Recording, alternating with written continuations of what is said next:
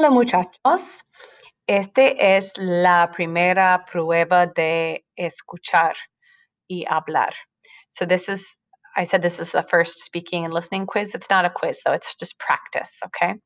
So this platform called Anchor FM uh, has pretty good quality and it's kind of fun to mess around with to create your own podcasts.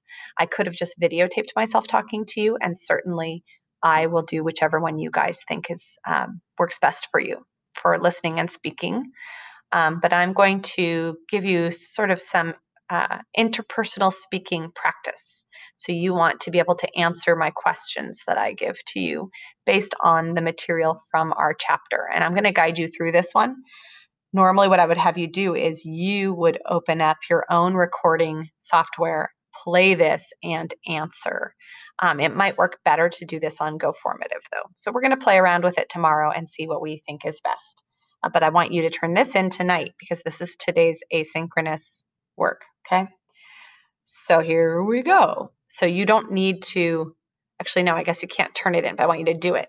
Um, you don't need to record it would be better if you can, but I don't want you to waste a ton of time trying to figure it out. So just speak in the spaces um, so that you have practice, okay? ¿Cuál es tu comida favorita?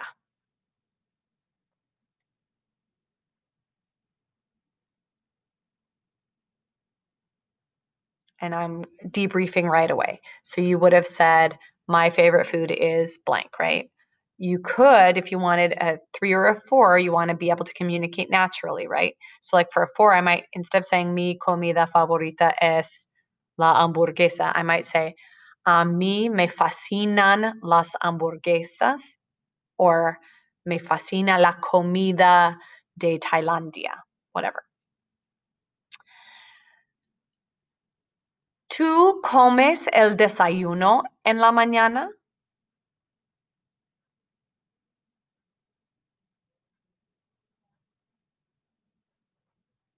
So I would have answered, sí, como cereal para desayuno. Or sí, yo como el desayuno cada día, every day. ¿A ti te gustan las frutas?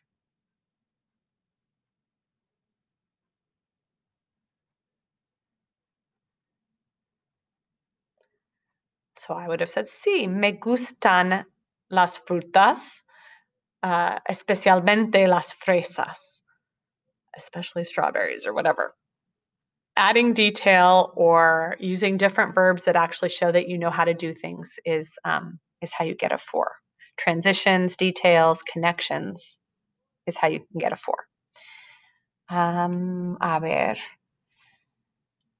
¿Qué bebes con la cena? ¿Qué bebes con la cena?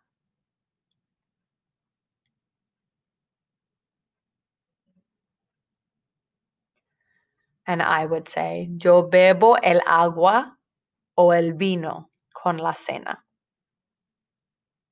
But whatever you drink is what you would say. ¿A qué hora comes el almuerzo? ¿A qué hora comes el almuerzo?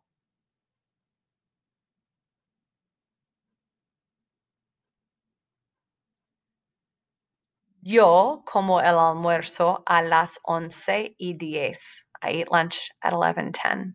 Yo como el desayuno, I mean, excuse me, el almuerzo a las once y diez. Never answer in English. If you can't answer it, don't don't put English there. It's not going to help you. A ver. I want to give you another ER IR verb, but that's not going to work out very well with this. ¿A ti te gusta la leche?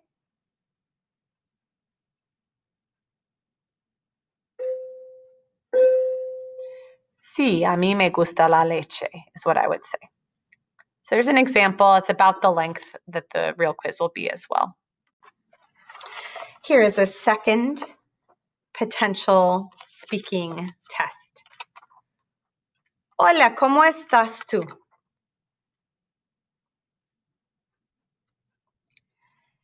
¿Qué te gusta comer para desayuno?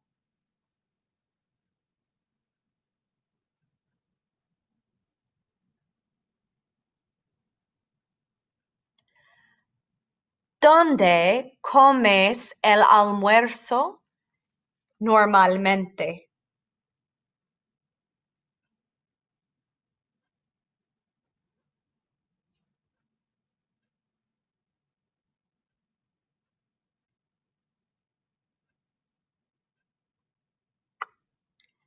¿Tienes ganas de comer fruta?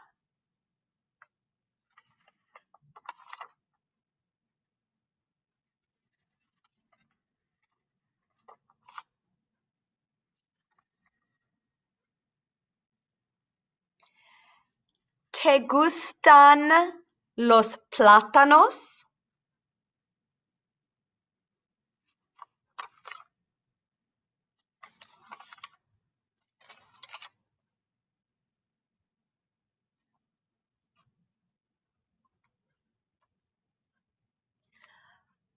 ¿Compartes la comida con tus amigos?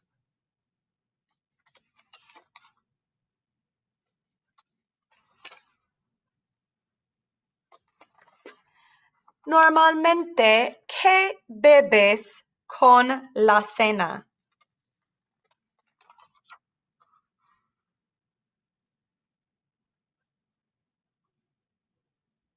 Okay, I'll give an answer key right after this. Version 2 sample answers for Spanish 1, Unit 3, Lesson 1. Hola, ¿cómo estás tú? Estoy muy bien, gracias. I should say y usted. ¿Qué te gusta comer para desayuno? Me gusta comer el cereal y tomar café. A veces como huevos. ¿Dónde comes el almuerzo normalmente? Normalmente como almuerzo en la cafetería o en mi cocina.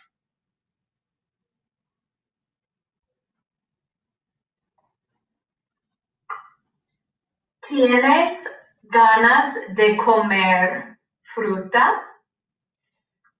Sí, tengo ganas de comer una naranja o un plátano. Tengo hambre.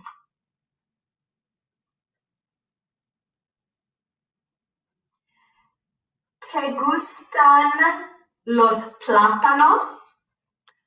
Sí, me gustan los plátanos verdes.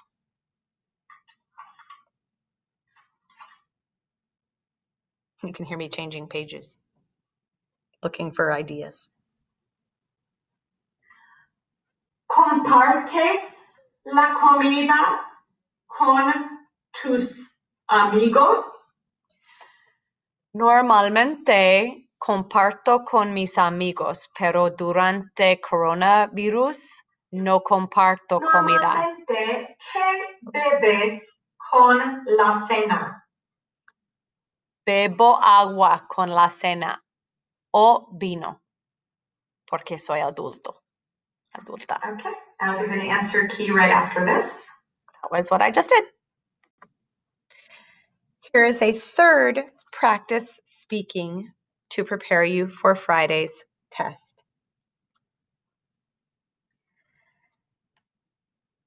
¿Te gustan los sándwiches?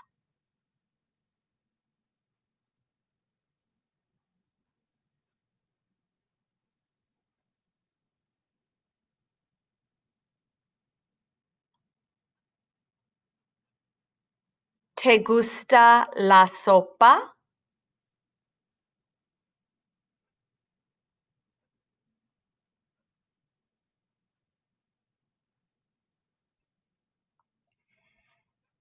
¿Tienes hambre ahora?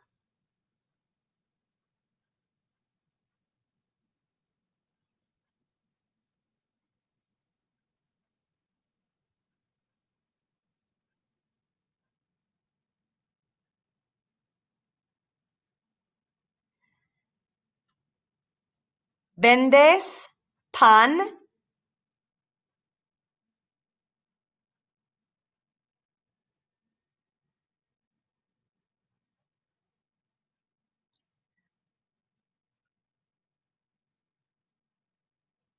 En tu casa, tus padres o otros adultos u otros adultos beben café.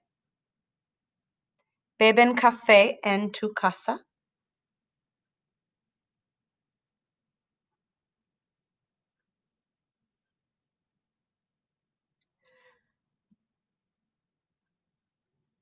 ¿Cuál comida en nuestro capítulo es horrible?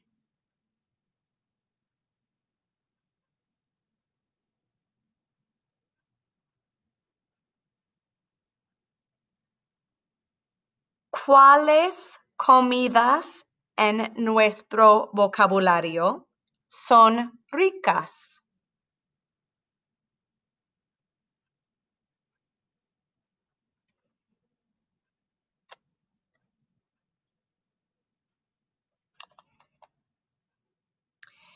¿Quién prepara la comida en tu casa?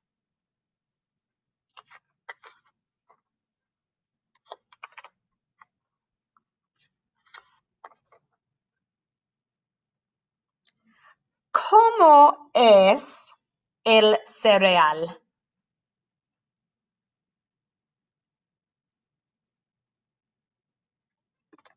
Okay, and I will do a little answer key right after that. Answer key version 3. ¿Te gustan los sándwiches? I had weird pronunciation there. Sí, bueno, no, no me gustan los sándwiches. Depende, pero no me gustan. I left you space in case ¿Te you wanted to say more. la sopa? No me gusta, me gusta la sopa, pero no me gusta comer la sopa. ¿Tienes hambre ahora? Sí, yo tengo hambre. Quiero comer chocolate. Tengo mucha hambre. Y sed.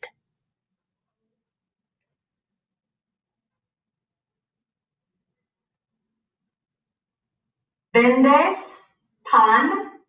Now that one might throw you. You have to learn all your vocab, right? Vender, to sell. Yo no vendo pan. Yo compro pan. No vendo pan. Yo no soy panadero. I wish. Casa, tus padres o otros adultos u otros adultos beben café. Beben café en tu casa. Sí, todos los adultos en mi casa beben café. Nosotros bebemos mucho café. ¿Cuál comida en nuestro capítulo es horrible? Hmm. Para mí no me gusta la pizza. No me gusta el queso. No es horrible, pero no me ¿Cuáles gusta. comidas en nuestro vocabulario son ricas? Para mí las frutas, como las uvas, manzanas, plátanos, son ricas. También la hamburguesa es rica. ¿Quién prepara la comida en tu casa? Yo vivo sola, entonces yo preparo la comida.